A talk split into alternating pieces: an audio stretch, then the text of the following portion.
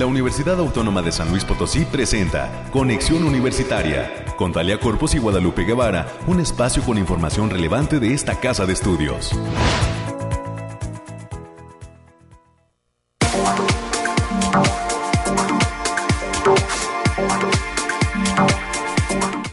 Estamos listos ya cerrando semana, tambor batiente en este espacio de conexión universitaria. Gracias a Cabina 88.5 por ceder los micrófonos y pues bienvenidas y bienvenidos. Hoy una mañana también fría, pero parece que el día pues será más agradable en cuanto a eh, la temperatura, al menos así nos lo han hecho saber eh, pues... Eh, los primeros rayos de sol que se dejan sentir. No hay tanto frío como en eh, días anteriores y en los próximos minutos estaremos conociendo el reporte ya más preciso con el Bariclim y Alejandrina Dalemese. Tendremos también la información COVID, los temas universitarios con mi compañera América Reyes y gracias a Dios es viernes porque estaremos eh, pues ahora sí que detallando eso esas actividades que estarán cerrando en esta semana todo lo que eh, pues se está llevando a cabo en las distintas semanas estudiantiles de las facultades que están organizando todas estas actividades para los universitarios. Estaremos platicando también en los próximos minutos con el doctor Bren Hardy él es docente de la facultad de ciencias químicas estará participando dentro del Congreso Mexicano de Catálisis que se va a llevar a cabo a partir del próximo 7 de noviembre cuáles serán las actividades que él estará coordinando y pues invitarnos a todos los que no conocemos mucho esta área de la química para que nos adentremos y, tengamos también idea de lo que significa la catálisis. En los próximos minutos estaremos platicando con él. Tendremos también una entrevista con el doctor Nicolas Schulz y con el arqueólogo Víctor Valdovinos.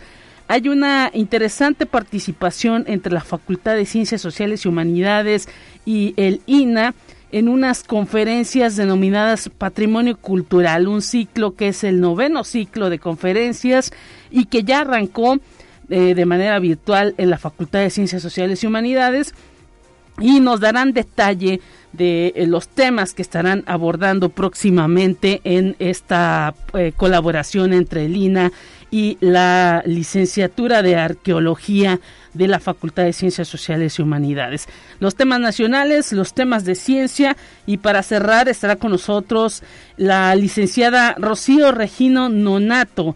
Ella es vocal de capacitación electoral y educación cívica de la Junta Distrital número 5 del INE se acerca en los próximos días la consulta infantil y juvenil 2021 que organiza el Instituto eh, de Electoral, el Instituto Nacional Electoral.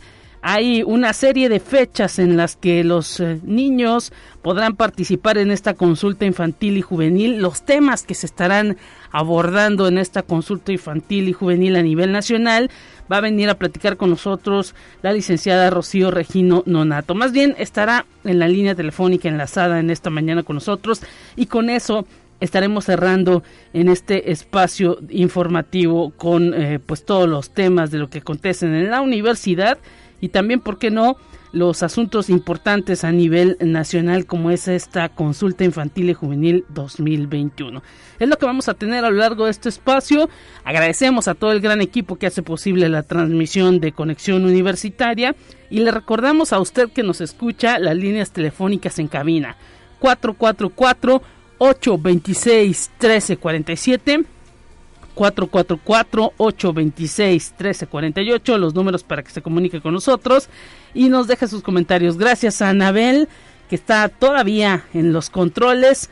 A partir de la próxima semana eh, le decimos adiós porque se nos va a otro rol por la tarde, pero pues le deseamos mucha suerte y tendremos a Ángel en estos controles. Gracias al productor Efraín.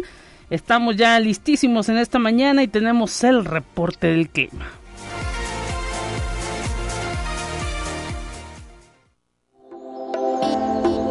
Aire, frío, lluvia o calor? Despeja tus dudas con el pronóstico del clima. Alejandrina Dalemese, bienvenida. ¿Cómo cerramos semana en materia climática? Parece que hoy pues se dio un poquito el frío, pero ¿qué nos dices en la información precisa? ¿Qué tal? Muy buen día, Lupita. Aquí te traigo el pronóstico más acertado de nuestro estado, que en esta ocasión consta para este fin de semana del 5 al 7 de noviembre. En el altiplano potosino estarán con temperaturas máximas de 26 grados centígrados y mínimas de 8. Cielos medio nublados con lapsos de sol importantes. Vientos ligeros de 10 kilómetros por hora y posibles ráfagas de 25 kilómetros por hora.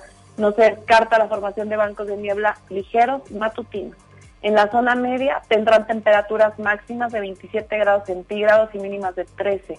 Cielos medio nublados con lapsos de sol importantes, pero dispersos. Vientos ligeros de 5 kilómetros por hora y posibles ráfagas de 15 kilómetros por hora. No se descartan algunos bancos de niebla ligeros en zonas de la sierra, así como lloviznas ligeras igualmente en zonas de la sierra. En la Huasteca Potosina se encontrarán con temperaturas máximas de 29 grados centígrados y mínimas de 18. Cielos medio nublados con las de sol dispersos pero importantes. Vientos ligeros de 5 kilómetros por hora y posibles ráfagas ligeras que pueden sobrepasar los 15 kilómetros por hora. No se descarta la formación de bancos de niebla matutinos en zonas de la sierra y potencial de algunos eventos de lloviznas puntuales, sobre todo para el domingo por la mañana, en especial en zonas de la sierra. Y en la capital potosina se presentarán temperaturas máximas de 24 grados centígrados y mínimas de 7. Cielos mayormente despejados con espacios de nubosidad dispersos pero importantes. Vientos ligeros de 10 kilómetros por hora y posibles ráfagas moderadas que pueden llegar a superar los 20 kilómetros por hora. No se descarta la formación de ligeros bancos de niebla, sobre todo por las mañanas. Nuestras recomendaciones para estos días es que nos sigamos cuidando, que no bajemos la guardia, que tratemos de salir lo menos posible y que usemos nuestro cubrebocas. Asimismo, avisarles que continúa el factor de radiación ultravioleta en nivel bajo a moderado, por lo que se debe considerar no exponerse al sol más de 35 minutos consecutivos en horas de mayor insolación. También hay condiciones que, que potencializan la formación de bancos de niebla matutinos, especialmente en zonas de la sierra, y se presentan las mañanas frescas con tardes calientes. Habrá potencial ligero de heladas en zonas serranas y no se descartan algunas lloviznas para el domingo en la zona media y en la Huasteca Potosina, principalmente por las mañanas. Hasta aquí el pronóstico del clima. Lupita, nos vemos el próximo lunes. Bueno, pues atención con esta posibilidad de lluvia en la zona media y en la Huasteca. Gracias, Alejandrina Dalemese. Un abrazo y el próximo lunes eh, te escucho nuevamente en estos micrófonos. Bonito fin de semana. Hasta pronto. Hasta pronto.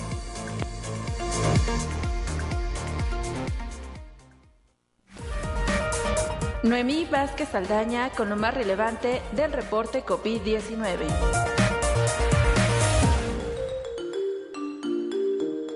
Hola, ¿qué tal? Muy buenos días. Le habla Noemí Vázquez. Espero se encuentre muy bien el día de hoy. Aquí le tenemos información sobre el coronavirus que surge en el mundo. En Alemania fueron registrados 33.949 casos de COVID-19, récord desde el inicio de la pandemia.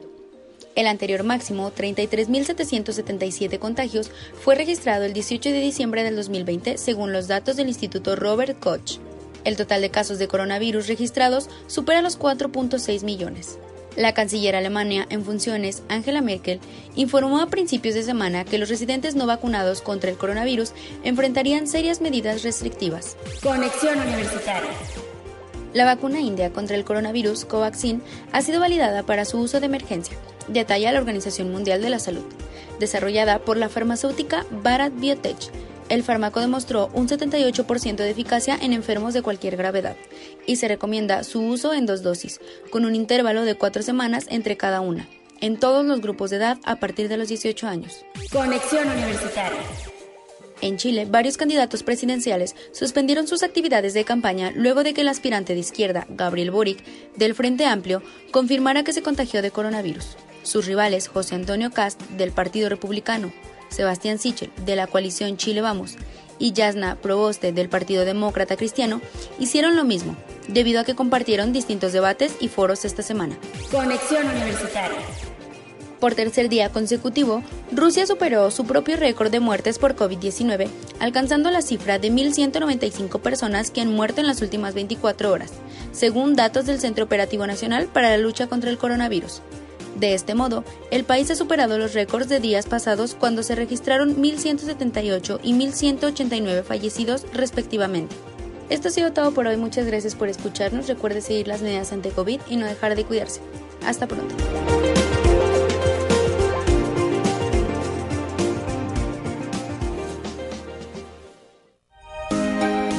Escucha un resumen de Noticias Universitarias. Bienvenida América Reyes, ¿con qué cerramos semana en materia de lo que acontece en esta casa de estudios? Platícanos qué tal. Muy buenos días, Lupita, para ti, para quienes nos escuchan a través de las diferentes frecuencias. Pues sí, ya terminamos semanita, como bien lo, lo señalabas, fue semanita corta, pero también hay, mucha información. Y vamos a empezar. La Universidad Autónoma de San Luis Potosí, por medio del rector, el doctor Alejandro Javier Cermeño Guerra, entregó becas a tres de sus alumnos de excelencia académica para que puedan cursar una segunda carrera en City University of Seattle, en Estados Unidos de Norteamérica. Los alumnos beneficiados con becas del programa de doble titulación son Mauricio Ramírez Ordaz, de la licenciatura de Comercio y Negocios Internacionales de la Facultad de Economía, así como Félix Antonio Rodríguez Rosales, de la carrera de Ingeniería Química de la Facultad de Ciencias Químicas, así como Bernardo Lomelijazo de la carrera de Ingeniería Física de la Facultad de Ciencias. Y en la jornada inaugural del Campeonato Nacional Universitario de Taekwondo que se realiza en Huastepec, Morelos, la delegación de Águilas UASLP tuvo una buena actuación al sumar una medalla de plata en la rama femenil y una de bronce en la varonil a través de los estudiantes Adriana, Ariadna Pierdan Mora de la Facultad de Ciencias Químicas, quien obtuvo el lugar en la categoría de 46 kilos, y el joven Jorge Alejandro García Ruiz de la Facultad también de Ciencias Químicas, quien obtuvo medalla de bronce en la categoría de 70 kilos. Y este lunes 8 de noviembre de 2021 a la 1.30 de la tarde, la Facultad de Ciencias Sociales y Humanidades de esta casa de estudios, a través de la plataforma Teams, arranca el ciclo de conferencias de la licenciatura en antropología con la charla ¿Cómo ser chingón si estudia antropología? que será impartida por la egresada la maestra María Paola Hernández Lara, quien se desempeña como comisionada adjunta en el Departamento de Antropología de la Comisión Estatal de Búsqueda de Guanajuato. Sigue las actividades a través del Facebook Ciencias Sociales y Humanidades UASLP. Y el día de hoy, dentro de las actividades de la semana 14 de la Facultad de Contaduría y Administración de la UASLP, se presentará la conferencia Cómo le va a la juventud con la pandemia, que será impartida por el doctor Amado Nieto Carabeo en punto de las 10 de la mañana. Para poder acceder a ella hay que revisar el link http dos puntos diagonal diagonal a.uaslp.mx diagonal 14 sem FCA 11. Y el posgrado de Derecho mantiene abierta la convocatoria 2022-2024 de la maestría en Derecho Constitucional y Amparo de la OASLP. La duración de la maestría es de cuatro semestres y el inicio de cursos es el próximo 28 de enero de 2022. Tiene una inversión por semestre de 12 mil pesos. Para mayores informes pueden mandar un correo a pablo.bustos uaslp.mx. Y esta casa de estudios invita a consultar el programa completo del Congreso Nacional 2021, Nuevos Retos y Alianzas en las instituciones de educación superior, gestión financiera, rendición de cuentas y colaboración académica. Pueden registrarse en la página www.ameriaf.uaguerrero.mx. El Congreso será de modalidad semipresencial del 17 al 19 de noviembre del presente año. Y también el próximo lunes que es 8 de noviembre, se llevará a cabo la semana número 49 de la Facultad de Psicología, en esta ocasión con el lema Reconstruyendo desafíos y reflexiones de la psicología y psicopedagogía en pospandemia, con un gran número de actividades que tendrán duración hasta el día 12 de noviembre. Pueden consultar el programa a través del Facebook UASLP Facultad de Psicología y la Agenda Ambiental de la UASLP ofrece el taller Agricultura Urbana, qué, cuándo, cómo, por qué. La cita es el próximo sábado 27 de noviembre en un horario de 9 a 14 horas. La actividad se realizará en el Unitecho de la Facultad de Ingeniería. La fecha límite de registro es este próximo 26 de noviembre a las 12 horas. Más información en el portal https dos puntos diagonal diagonal ambiental.uaslp.mx diagonal unihuerto diagonal modal taller agricultura. Y con un programa de canciones latinoamericanas de diversos géneros que versarán sobre las temáticas de la reflexión social, el amor y la esperanza. El próximo 10 de noviembre a partir de las 20 horas en el patio del edificio central, la División de Difusión Cultural presenta al grupo Axtla con el concierto Idilio de Entrada Libre, un evento presencial siguiendo todas las medidas sanitarias que marcan las autoridades de salud. Perfecto, América, pues atención con todas estas actividades que se vienen para esta casa de estudios. Ya también este mes de noviembre pues es prácticamente el cierre de semestre, así que pues al concluir el mes los jóvenes estarán preparando prácticamente para cerrar, para concluir materias y vendrán pues algunos exámenes extraordinarios ahí para los que eh, pues les falló algo, algunos exámenes a título pero ya diciembre básicamente será un tiempo pues de descanso para los que se aplicaron muy bien. Exactamente, o sea, para ellos se, termina el semestre ya a finales de este mes, a inicio de ese mes, del mes de diciembre, ya son los exámenes finales y los exámenes extraordinarios pues atención y eh, pues enhorabuena por todas las actividades que vienen también para las distintas facultades de la universidad. Ojalá que haya mucho éxito y pues también éxito a todos los que cierran actividad en esta en este cierre de semana. Un abrazo para ti y pásala bien este fin de semana, América. Excelente fin, bye.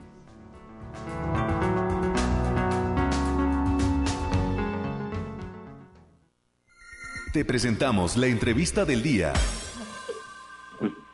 Agradecemos que ya esté con nosotros conectado. Escuchamos ya que está listo eh, a través de la línea telefónica el doctor Brent Handy. Él es docente de la Facultad de Ciencias Químicas y está para platicar con nosotros sobre su participación en el, Congreso mexicano de catálisis, este congreso edición 8 eh, eh, en eh, su área internacional, edición 17 en este congreso mexicano de catálisis o reconocido como Congreso Mexicano de Catálisis.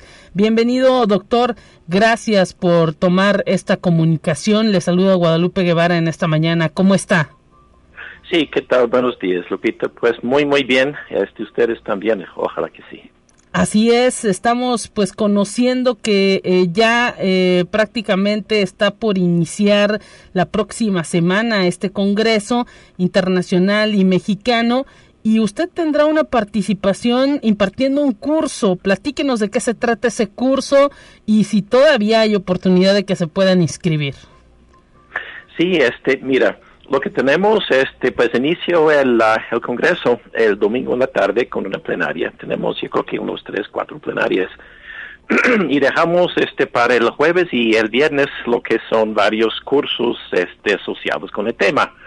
Lo que hacemos en catálisis heterogénea tiene que ver con lo que son Um, pues catalizadores es lo que usamos, por ejemplo, los este, automóviles para democionar de este, contaminación para que este pues si sale bastante limpio este las emisiones. También en otras este plantas este combustibles y todo esto el otro este es pues lo que es la industria petroquímica y pues ya lo que es más nuevo ahorita cuestiones de del uso de biomasas por ejemplo en la transformación catalítica de estos hacia lo que es gasolinas y este reactivos Ahora, lo que se trata de los cursos son varios cursos. Este, mí en particular estoy dando un curso con el doctor este, Ricardo García, que es este del tecnológico de Ciudad Madero, en lo que es análisis térmica y lo que es microcalorimetría, que son técnicas analíticas que usamos para sondear la superficie de estos este, catalizadores. El detalle es que pues parte de lo que es un ciclo catalítico, que es la parte importante, es para conocer este lo que es la manera que se absorben las moléculas, se hace una reacción en la superficie y se desorben los productos, ¿sí? Entonces queremos cuantificar lo que es la interacción entre la superficie de un catalizador y lo que son estos reactivos y si quiere productos. Entonces el curso este se trata de ver este pues más o menos cómo están las técnicas térmicas para sondear esta interacción y si quiere este podemos usar esto para mejorar este catalizadores para conocer las propiedades cinéticas que tienen que ver con la velocidad de reacción. Entonces así podemos mejorar. Interesante porque pues ahora sí que este proceso que pues todos los que tenemos coche lo podemos, eh, pues ahora sí que conocer ahí en ese eh, pues escape, ¿no? Donde sale lo que se contamina el ambiente, la intención es, es esa catalización permite que no se contamine tanto. Así es, claro que sí. O sea, este, todo lo que son hidrocarburos que no estén completamente quemados, se remocia estos, y lo que son los óxidos nítricos, este, que se producen en la combustión, sirve para remocionar estos también. Interesante, eh, doctor, porque pues esto implica que si la universidad está organizando y la, a través de la Facultad de Ciencias Químicas este Congreso Internacional y este Congreso Mexicano, pues eh, quiere decir que vendrán ahora sí que eh, las mejores prácticas en relación a este asunto de la catálisis y vendrá a lo mejor la gente pues que está innovando en la materia. ¿Hay algún país que destaque al respecto? Pues yo creo que el, la investigación y desarrollo honesto es mundial. O sea, sí, en los países sí creo que del primer nivel, pero también en varios otros países en América Latina, Brasil también, Argentina, este, Chile y pues los países europeos y América, este, los Estados Unidos, este, hay muchos estudios en este aspecto. El tema es muy, muy este, importante, muy general y no solamente tiene que ver con catálisis, pero lo que es también materiales, para conocer maneras para mejorar las propiedades materiales, en donde también la porosidad es también importante, por ejemplo. Claro. Por ejemplo, bueno, absorción, por ejemplo, o sea, lo que es también remoción de lo que es agua, es en donde es un tema importante. En todo lo que es este, la nanotecnología, involucran este, partículas nanométricas, donde queremos conocer las propiedades de la superficie. Mientras que tenemos este, tamaños nanométricas, entonces lo que es este, la cantidad de la superficie que está expuesto en relación a la masa es mucho mayor. Entonces, para conocer más sobre la química de la superficie es lo que estamos interesados. Interesante también estos temas, es decir, que está pues muy relacionado con diversos aspectos este asunto de, de la catálisis. Nos dice que estará impartiendo un curso en conjunto con el doctor Ricardo García Lamilla que viene de Ciudad Madero. Eh, este curso, ¿cuándo se lleva a cabo? Platíquenos un poco de quiénes se pueden inscribir. ¿Hay que estar inscrito al Congreso? Sí, se puede, yo creo que todo el día será para ir a la, página web que tenemos. Um, del momento no me recuerdo exactamente las cifras. Le, le, ayudo tantito. http eh, s dos puntos diagonal diagonal congreso catálisis.uaslp.mx es la página. Efectivamente, sí tiene razón, sí está bien Lupita. Entonces se meten ahí y ahí tienen este los pestaños, lo que son de los cursos y se puede inscribirse también este ahí, o sea, todo lo que son de la licenciatura, también de la industria, si tiene interés y ánimo en esto, se puede este, inscribirse en el curso. El curso este entre Ricardo y yo está, se trata del, o sea, está el jueves y el viernes. Yo creo que son este, en total este, ocho horas o sea, lo que son dos horas en la mañana, de once y media hasta la una y media, y de cinco y media hasta las siete y media, y pues el mismo el viernes. Perfecto. 11 y 12 de noviembre se estará llevando a cabo este curso Análisis termométrico combinado de catalizadores que será impartido por usted, el doctor Brent Handy y el doctor Ricardo García Alamilla de Ciudad del Tecnológico de Ciudad Madero. Y pues les dejamos básicamente este este link donde pueden conocer todos los datos. Es congresocatálisis.uslp.mx la página para que puedan acceder y conocer cuáles son los requisitos.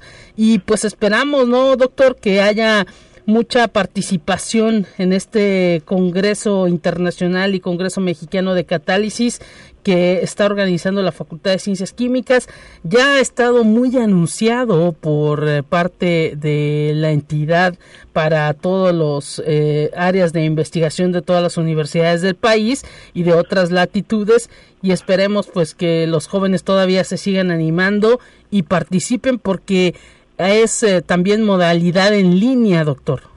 Así es, sí es sí estamos siguiendo con esto. Y pues ya, de nuevo, este, bienvenidos a todos este, que tienen interés en este tema. y puede ser este gente de industria y si quiere también de la de la parte académica también. Así es, y pues esperemos que le vaya muy bien también. Ahora sí que eh, lo importante es que estas actividades continúen pese a la pandemia, porque pues hay que buscar, ¿no? La manera también de compartir el conocimiento, doctor. Así es, tiene razón no nos podemos quedar ahora sí que pues solamente encerrados y eh, pues esperemos que haya muchísimo éxito. Le queremos agradecer su participación en este espacio de conexión universitaria. Gracias, doctor eh, Brent Handy por estar presente en estos micrófonos y un gran abrazo para usted y para toda la comunidad de la Facultad de Ciencias Químicas. Muchísimas gracias, este Lupit, pues que tenga un buen día y saludos a todos. Gracias, hasta pronto. Nos vamos a la pausa, la primera de este espacio. Volvemos con más.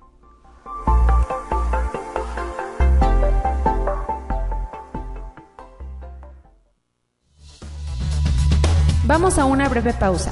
Acompáñanos.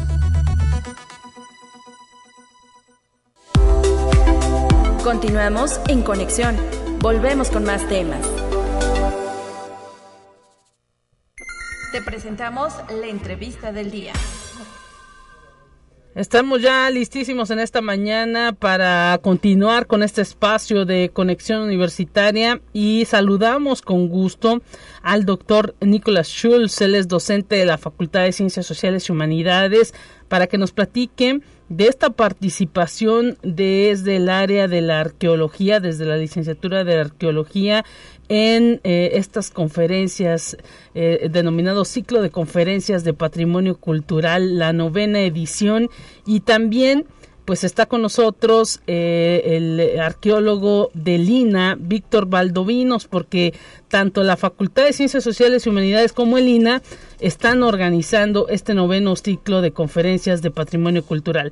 Doctor Nicolás Schulz, un gusto saludarlo y gracias por estar en este espacio de conexión. En primera instancia los saludamos a usted. Bienvenido, ¿cómo está? Hola, eh, muchas gracias, muy bien y pues eh, gracias por eh, darnos este este espacio. Um, sí, el, noveno ciclo de conferencias es como ha sido este ciclo en, ocasiones anteriores para fomentar la información y la discusión sobre el patrimonio cultural. Y pues fue organizado por el cuerpo académico aquí de la, de la Facultad de um, cultura material y patrimonio cultural um, y pues en, en, estrecha colaboración con, INA en esta en esta ocasión. Y pues el, patrimonio cultural uh, es un, tema que no solamente es, es interesante sino uh, también es muy importante dado que este patrimonio uh, es parte de la definición de quienes somos quienes somos como potosinos como mexicanos como como humanos y pues en esta ocasión este ciclo eh, está dedicado al, marco legal y a las acciones eh, para la protección del patrimonio cultural que se llevan a cabo. Y en este marco legal e institucional, eh, el, juega un, papel muy, muy importante y como dije que como institución nosotros eh, en, la, Universidad Autónoma, en la Facultad de Ciencias Sociales y Humanidades y eh, como, como arqueólogos estamos eh, colaborando de cerca con el, el, INA y um, aquí está, como usted ya mencionó, Víctor Valdovinos, investigador del Centro INA de San Luis Potosí, lo, lo, de hecho, lo puede escuchar, lo saludamos con gusto. Eh, arqueólogo Víctor Valdovinos, bienvenido también a este espacio de la del, del eh, noticiario Conexión Universitaria y a esta entrevista. ¿Cómo se encuentra? Muchas gracias, Guadalupe. Buenos días, buenos días a todos y gracias por la invitación. Y pues platíquenos cómo ha sido esta participación de Lina con la Facultad de Ciencias Sociales y Humanidades. Usted ya fue uno de los primeros eh, pues ahora sí que eh, ponentes dentro de este ciclo de conferencias de patrimonio cultural. ¿De qué habló y cómo se sintió participando con los futuros arqueólogos de San Luis Potosí y de México? Bien, pues antes de contestar esta, esta pregunta, comentarte que pues ya tenemos un tiempo trabajando, colaborando juntos la, la Facultad de Ciencias Sociales y Humanidades a través de eh, la licenciatura en Arqueología. En este momento, eh, con el doctor Niklas eh, a cargo, digamos, de la coordinación de esta carrera. Y bueno, el presente ciclo de conferencias, pues es resultado, digamos, de este trabajo que se ha estado llevando a cabo de manera conjunta, de estos esfuerzos conjuntos en materia de patrimonio cultural. Y eh, ahora sí, ya abocándome a tu pregunta, eh, yo tuve la oportunidad, junto con el, director, eh, el actual director del mismo Centro Ignacio Potosí, de colaborar con una charla que giró en torno a cuál es el marco legal del patrimonio, perdón, cuál es el marco legal en el que funciona el Instituto Nacional de Antropología e Historia, una breve semblanza de la historia del mismo INA para poder entender por qué de este marco legal. Y particularmente eh, un tema eh, bastante sensible, bastante polémico, que tiene que ver con el peritaje arqueológico. Sobre eso eh, versó nuestra primera participación como, como INA, digamos, como institución, y tenemos todavía dos participaciones más eh, en colaboración con este ciclo de conferencias. Así es, y pues lo importante es también decir que se está hablando entre pues eh, los nuevos o los que serán los futuros profesionistas. Así es, esto resulta eh, pues muy importante porque nos permite plantear desde este momento a, los estudiantes de los diferentes semestres, incluso a aquellos que les interesa la arqueología y que están en el bachillerato y que lo ven como una opción de profesión ¿no? para la vida, poder plantear cuál es el, amplio eh, campo de trabajo, el amplio campo de aplicación de esta profesión y uno de ellos pues es en materia de, de patrimonio. ¿no? Es muy importante conocer la legislación en eso, en, materia de patrimonio cultural y específicamente en materia de patrimonio arqueológico. Y esta, esta participación del INA en este ciclo de conferencias busca un poco presentar esta perspectiva, que es muy, muy amplia y en ese sentido pues solo es como una vista panorámica, ¿no? ¿Y qué le dicen los jóvenes? ¿Cómo se sintió al hablar ante ellos? ¿Hay muchas dudas? Eh, hay mucha participación, eh, particularmente, bueno, pues muy contento de poder estar eh, frente a ellos, ¿no? Poder compartir esta experiencia, esta perspectiva, el poder ser parte de su formación profesional de alguna manera y pues es bastante alentadora en realidad, ¿no? La participación que han tenido, hay dudas, hay preguntas, esto genera temas de discusión, ¿no? de, tienen que ver con la antropología, no solamente con la arqueología, porque eh, me parece importante señalar que el patrimonio cultural, en el amplio sentido de la palabra, eh, bueno, pues es, estamos inmersos muchos profesionistas en ello, ¿no? en el ámbito de las ciencias sociales, diré que eh, el mismo patrimonio cultural tiene que ver con la antropología y el patrimonio arqueológico, también tiene que ver con la antropología, aunque no lo parezca, ¿no? No solo es competencia, digamos, de los arqueólogos, es competencia de los antropólogos también en el amplio sentido de la, de la expresión, digamos, ¿no? de la antropología como una ciencia que tiene ramas, eh, distintas ramas, pero también de la misma sociedad. Y esa es parte importante de estas dos participaciones que aún restan eh, de parte de, del INA. Así es, doctor Nicolás Schulz, docente de la Facultad de Ciencias Sociales y Humanidades. Quedan todavía dos participaciones más dentro de este noveno ciclo de conferencias de patrimonio cultural. ¿Sobre qué versarán esos temas? Y pues imagino que también hay emoción, ¿no? Por parte de los jóvenes ya de que se acerquen estas fechas de participación. Sí, por supuesto.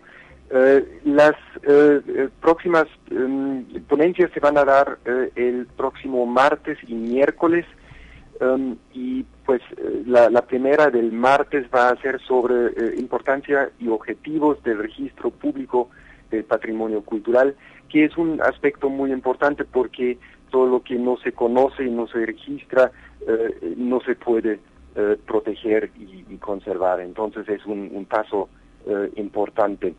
Em, y ahí son eh, dos eh, investigadores del, del INA, Beatriz Amaro Robles y Brenda Lisette Peregrino Sil, de la Dirección de Registro Público de Monumentos y Zonas Arqueológicas e Históricas del INA, que van a dar esta plática.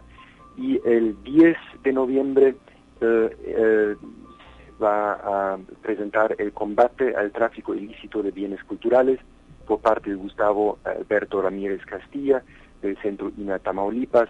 Eso es un, tema muy um, importante y, controversial eh, porque este tráfico ilícito de bienes culturales es uno de los tráficos ilícitos más más importantes que, que existe en el, en el mundo y especialmente aquí en Mesoamérica eh, es un, gran eh, reto para la conservación.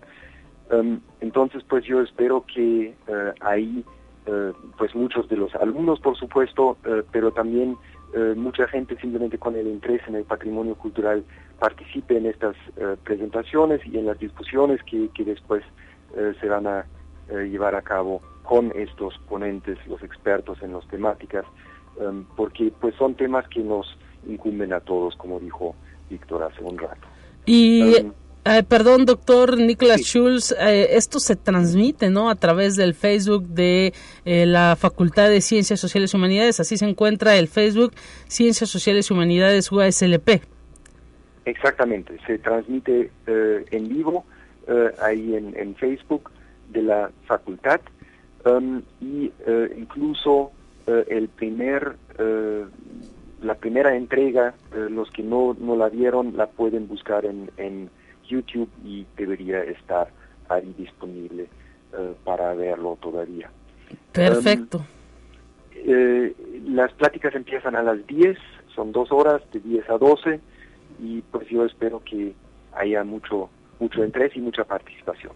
Ahí está pues esta invitación y pues esperemos también eh, arqueólogo Víctor Valdovinos que la gente se interese porque pues son temas que tienen que ver con eh, eh, encontrarle valía a todo lo que nos rodea, a todo lo que nos representa como sociedad y como personas.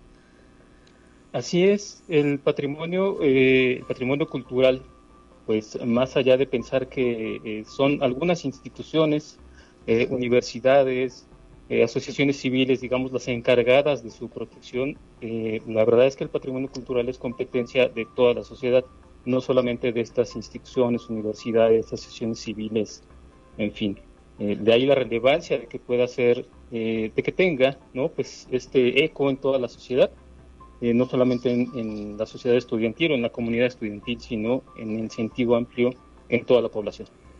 Pues le queremos agradecer al arqueólogo Víctor Valdovinos del Instituto Nacional de Antropología e Historia su participación en este espacio de conexión universitaria y al doctor Nicolás Schulz, docente de la Facultad de Ciencias Sociales y Humanidades, también compartir con nosotros todo lo que viene en este noveno ciclo de conferencias de patrimonio cultural que se está llevando a cabo en la Facultad de Ciencias Sociales y Humanidades. En los próximos días habrá pues nuevamente transmisiones y a todo el público en general que quiera conocer más sobre los temas de patrimonio, pues seguir este Facebook o este YouTube de Ciencias Sociales y Humanidades UASLP. Muchísimas gracias, doctor y arqueólogo. Un gran abrazo. Igualmente, muchas gracias. buen día. Hasta, pronto. Hasta pronto, nos vamos a un resumen de noticias nacionales y continuamos con Conexión.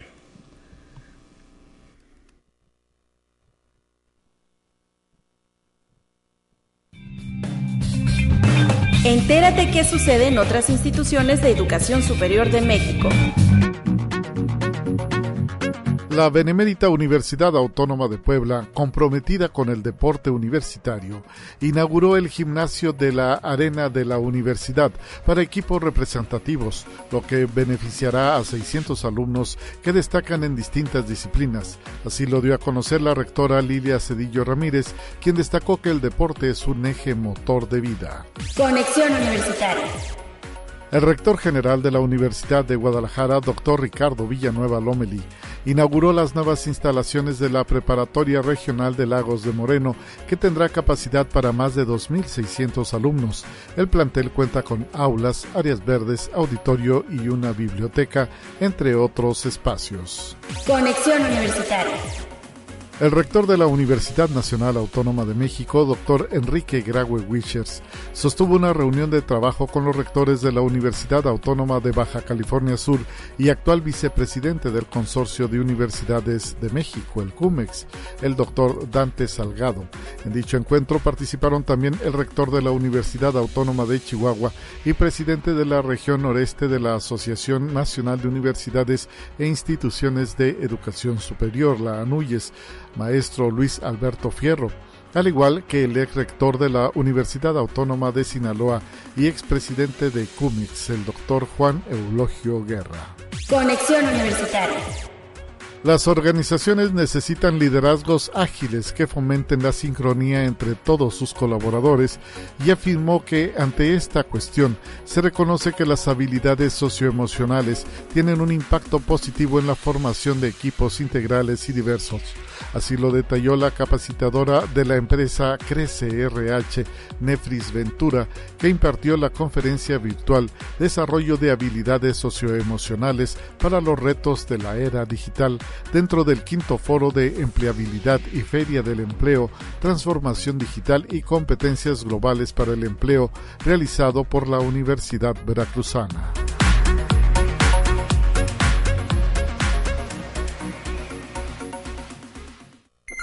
Te presentamos la entrevista del día.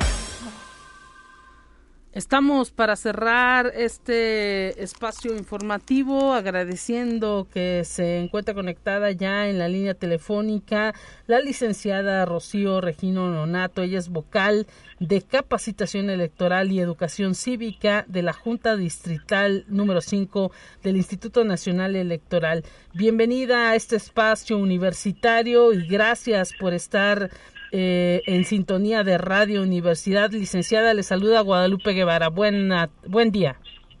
Hola, muy buenos días, Guadalupe. ¿Cómo está? Pues con el gusto de escucharla para hablar de un tema importante para la sociedad en este pues trabajo que también el Instituto Nacional Electoral eh, eh, realiza de eh, pues entender el valor de que los jóvenes, los niños entiendan el valor de la democracia y se pues fomente a través de, lo que es esta consulta infantil y juvenil 2021 eh, pues los valores importantes de la participación. Platíquenos cuándo se lleva a cabo esta consulta infantil y juvenil 2021 y eh, pues cuál es el objetivo, cuáles serán las preguntas, los temas a consultar. Muchísimas gracias por el espacio, primero agradecer esto. Y pues bueno, es la novena ocasión que se realiza esta consulta infantil y juvenil y se van a llevar a cabo preferentemente en, los, en las instituciones educativas los días 16, 17, 18, 19 y 22 de noviembre. Eh, si algunos eh, directivos de estas instituciones necesitan que se realicen durante todo el mes de noviembre, también vamos a realizar esta consulta durante todo el mes de noviembre. También así eh, tenemos casillas físicas instaladas en las juntas digitales, en las juntas locales y aquí los tenemos habilitados todo el mes de noviembre para que todos los niños, niñas y adolescentes que no han llegado todavía a sus escuelas esa consulta puedan acudir a estas juntas digitales o juntas locales para que puedan expresar su opinión. Ahora bien, la consulta infantil está dirigida para todos los niños y niñas y adolescentes desde la edad de 3 hasta 17 años esa es, esa es la primera ocasión que se está tomando en cuenta a niños en la edad de 3 a 5 años con boletas digitales muy novedosas y es la primera vez que participa este, este, este grupo etario de edad para, para la consulta infantil y juvenil. ¿Cuáles son los objetivos de la consulta? Pues los objetivos es que creemos un espacio de participación y reflexión en donde los niños, niñas y adolescentes ejerzan su derecho a expresar pero sobre todo que sus opiniones sean tomadas en cuenta sobre temas de importancia en su vida cotidiana. Y estos resultados van a servir como insumo para realizar acciones impulsadas por el Estado, por la sociedad civil y otras instituciones para que contribuyan a garantizar sus derechos tanto de niñas, niños y adolescentes en nuestro país. Eh, la consulta infantil se lleva a cabo en modalidad mixta, que quiere decir que lo vamos a hacer de manera virtual y de manera física. Se está privilegiando que sea de manera virtual por el contexto de la pandemia para evitar riesgos y minimizar este tipo de, situaciones. Lo estamos tratando de realizar en escuelas para que sea de modalidad virtual a través de una liga electrónica que se le comparte a estos centros educativos y en donde los niños, niñas y adolescentes a través de cualquier dispositivo electrónico, ya sea una tableta, ya sea un celular o una computadora, pueda acceder a esa liga y contestar lo que es la encuesta. ¿Cuáles son los temas que se están tratando en esta consulta infantil y juvenil 2021?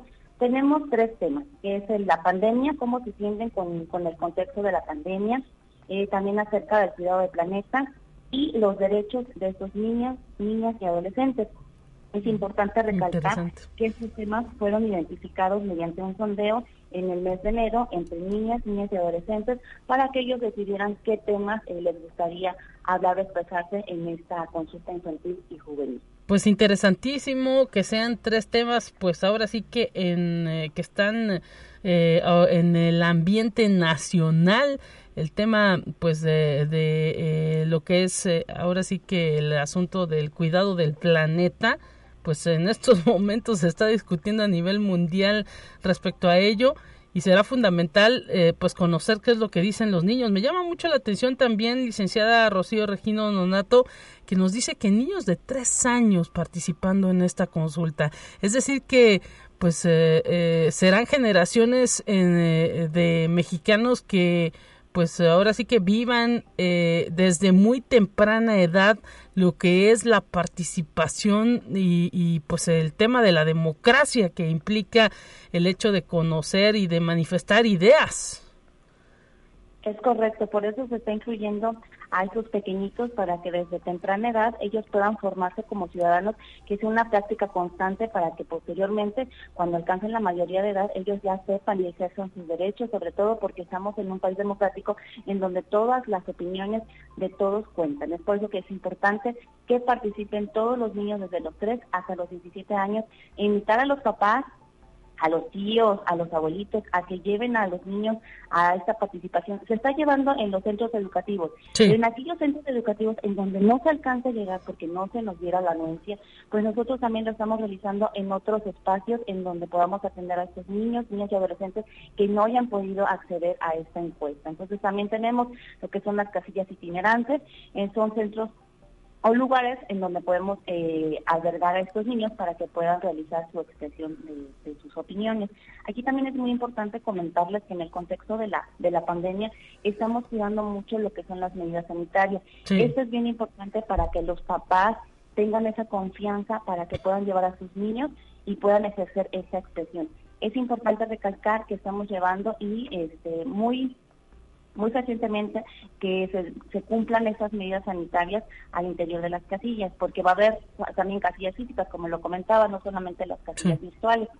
Se van a instalar casillas físicas en espacios escolares, en otro tipo de espacios para que puedan ir los niños, niñas y adolescentes y que los papás estén completamente seguros que vamos a implementar esas medidas como el uso de alcohol gel, el uso obligatorio de cubrebocas, vamos a mantener la sana distancia y, eh, muy constantemente vamos a estar desinfectando las áreas comunes para que los niños, niños y adolescentes estén en un marco seguro y evitar los riesgos de contagio por COVID. Entonces, es importante que sepan todos los papás que van a estar sus niños seguros, que vamos a, a fomentar e implementar estas medidas para evitar los riesgos de contagio. Y mire, eh, licenciada Rocío Regino Nonato, vocal de capacitación electoral y educación cívica del INE, eh, ¿hay eh, ya registro de si en, anteriormente se había participación de menores de tres años o es la primera vez que pues se va a ampliar la edad de participación hasta los tres años? Eh, ya se había tomado en cuenta este, este grupo, pero solamente hacían un pequeño dibujo. Ahora se está tomando en cuenta a través de la boleta digital o a través de la boleta física para que ellos mismos expresen su opinión acerca de los tres temas que ya se comentaba, acerca de la pandemia, del cuidado del planeta y de los derechos de niñas, niños y adolescentes. Por eso es importante que cuando vayan los, los los papás para llevar a sus hijos, ellos nos van a apoyar para que le lean las preguntas. Independientemente de eso, también vamos a contar con voluntarios que nos van a apoyar para que estos niños que todavía no, saben leer, no saben escribir, pues se les haga eh, fácil el uso ya sea de, los celulares, del dispositivo donde realicen su encuesta o a través de la boleta física. Vamos a estar con ellos apoyándolos en todo momento para que puedan para que puedan expresar su opinión. No, y es que son niños que ya nacen con el chip integrado, licenciada.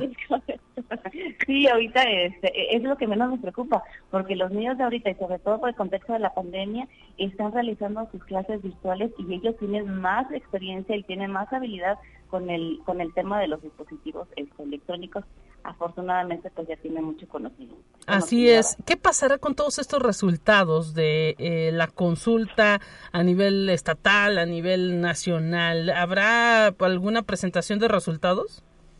Sí, por supuesto. A más tardar el 17 de diciembre, el instituto a través de diversos medios de comunicación informará a toda la población acerca del nivel de participación logrado en cada entidad federativa y, a través, y también a, nivel nacional.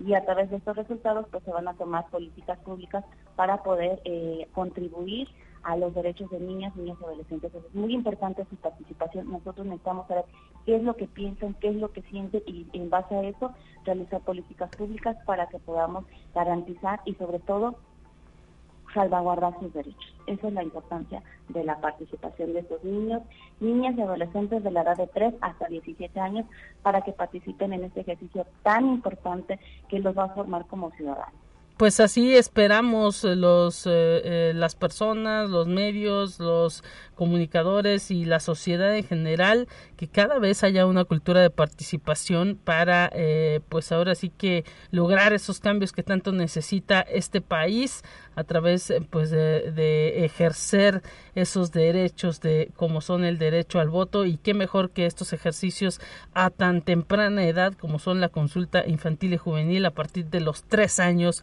y hasta los 17 que se llevará a cabo en este mes de noviembre, 16, 17, 18, 19 y 22 de noviembre en las instituciones educativas, en las escuelas. Ojalá que haya mucha participación y que los padres también fomenten la participación de los menores. Gracias, licenciada Rocío Regino Nonato, vocal de capacitación electoral y educación cívica de la Junta Distrital 05 del INE por eh, tomar esta llamada y por participar en la radio universitaria muchísimas gracias a ti por el espacio y hacerles la más cordial invitación aquellos niños, niños adolescentes de la edad de 13 a 17 años que participen en esta consulta infantil y juvenil y que si a sus escuelas no han llegado todavía pueden participar aquí en la Junta Digital. Aquí los estamos esperando para tomar en cuenta su participación y su opinión. Estamos ubicados en la avenida Damián Carmona, número 955 en la Colonia Centro, dando una de atención de lunes a viernes de 10 de la mañana a 4 de la tarde por si gustan venir a expresar su opinión y participar en esta consulta infantil y juvenil. Gracias, hasta pronto. Hasta pronto, muchas gracias. Con esto nos despedimos, amigas y amigos de Conexión Universitaria. El próximo lunes nuevamente los invitamos a estar pendiente a partir de las 9 de la mañana. Pase bonito fin de semana, quédese en sintonía de Radio Universidad.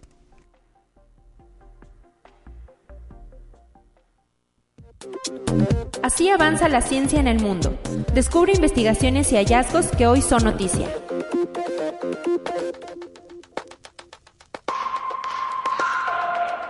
En este noviembre se cumplieron 21 años de la presencia humana ininterrumpida en la Estación Espacial Internacional con la llegada de la Expedición 1, primera de larga duración.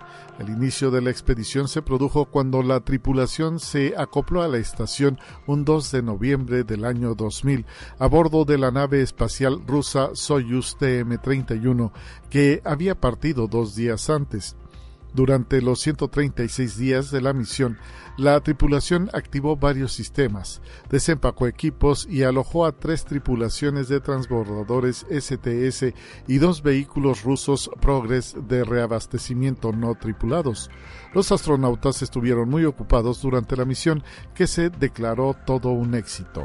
Conexión Universitaria Un sondeo de astrónomos en Estados Unidos coloca la búsqueda de vida extraterrestre al tope de la lista de prioridades para los próximos 10 años.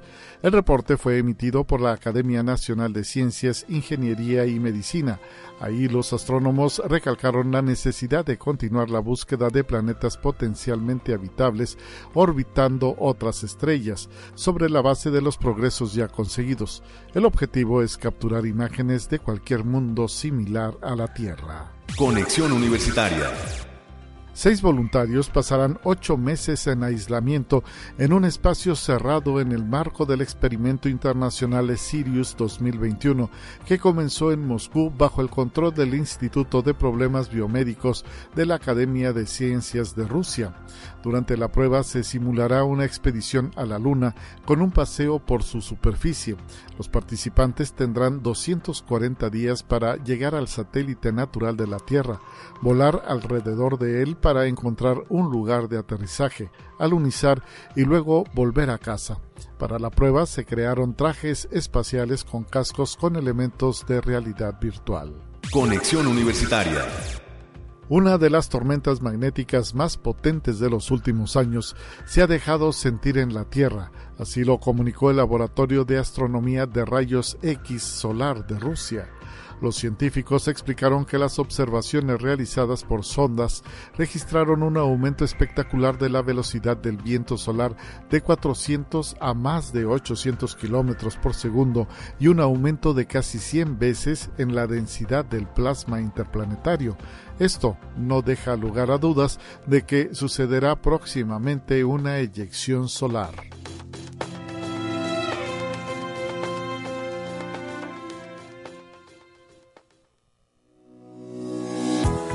La Universidad Autónoma de San Luis Potosí presentó Conexión Universitaria con Talia Corpus y Guadalupe Guevara.